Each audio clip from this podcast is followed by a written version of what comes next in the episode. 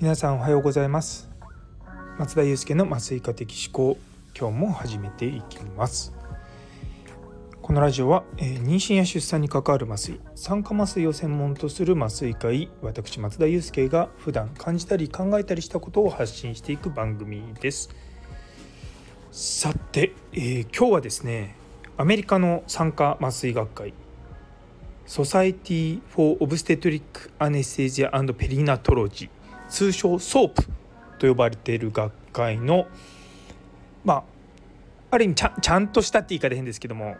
今日から本番の学会が始まりました。昨日はですねあのワークショップが1日あっただけなのでまあ多分参加してる人は10分の1とかそれぐらいだと思うんですけども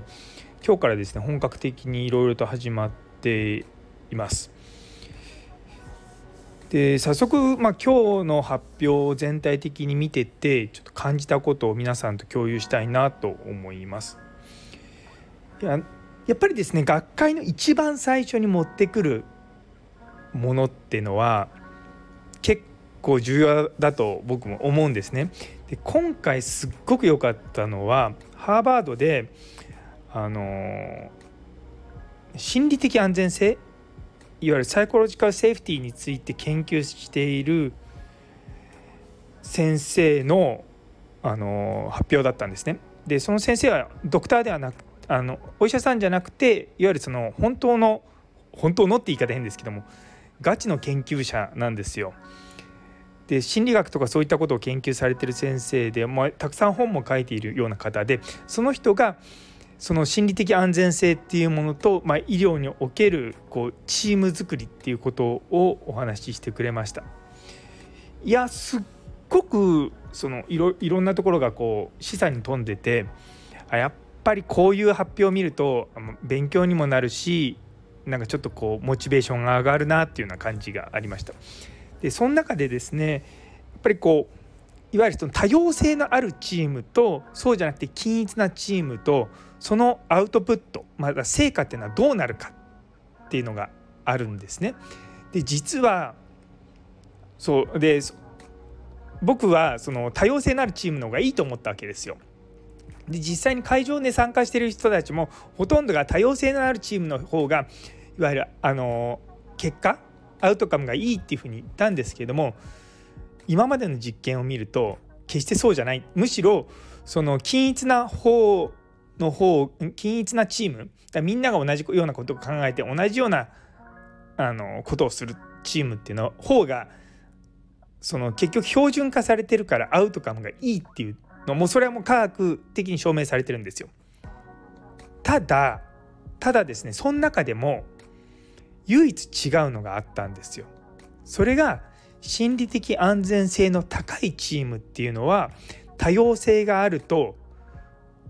均一なチームよりもアウトプットがアウトかアウトカムが結果が良くなるっていう結論だったんですね。だからその心理的安全性が高い。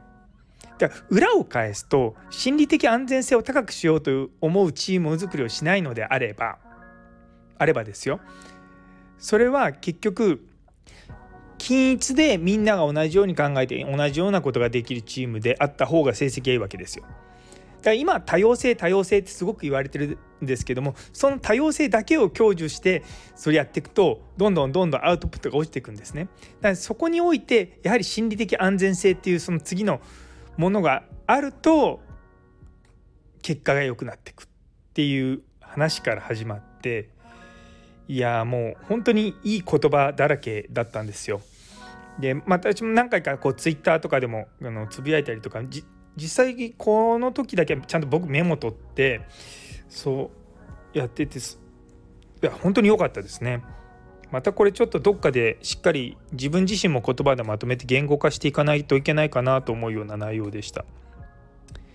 いや本当にこう何て言うかな日本にいたら多分その人の講演とかがあっても聞く機会はないと思うし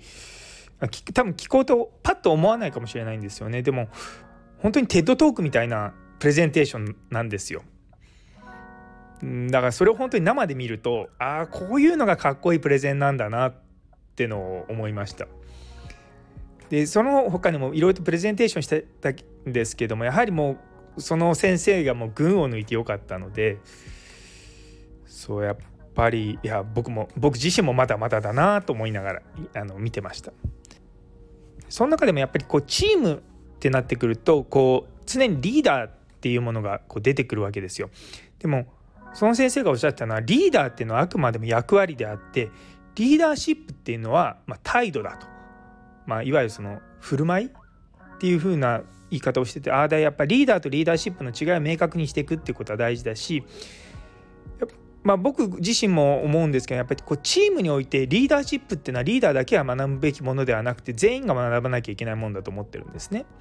っていうのはそのリーダーが何を考えてそのチームにどうしてほしいかっていうことを考えるにあたってその全体の人たちがそのリーダーシップとは何ぞやってことを理解していないとこのリーダーは何で私にこういうことを言ってくるんだろうってことを理解できないと思うんですよ。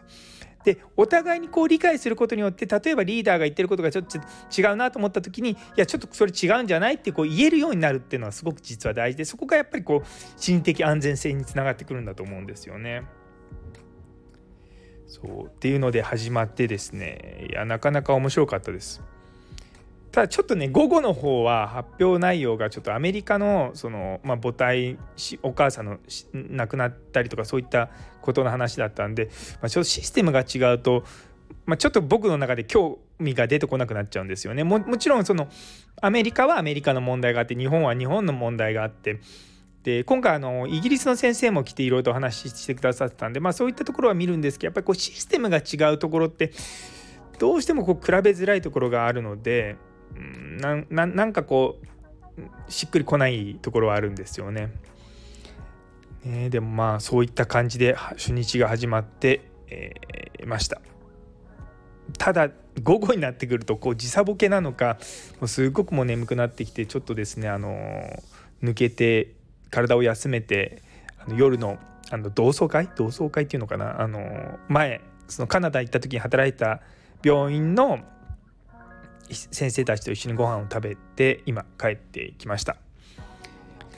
明日はですねうちのフェローの先生が、えーと、妊娠中のあ違う産後の睡眠と産後のうつについての発表をするので、まあ、ちょっとそこをもちろん一緒にあの応援というか、まあ、指導というか、まあ、見に行くのとうん。あとは結構いくつかレクチャーがあるのでそれを楽しみに聞こうかなと思っております。というところで、えー、最後まで聞いてくださってありがとうございます。ゴールデンウィークは皆さんいかがお過ごしなんでしょうか？ねなかなかどこも混んでるんじゃないかなと思いながら、あのー、まあ、アメリカも結構混んではいます。えー、なので、えー、最後まで聞いてくださってありがとうございます。今日という一日が皆様にとって素敵な一日になりますように。それではまた。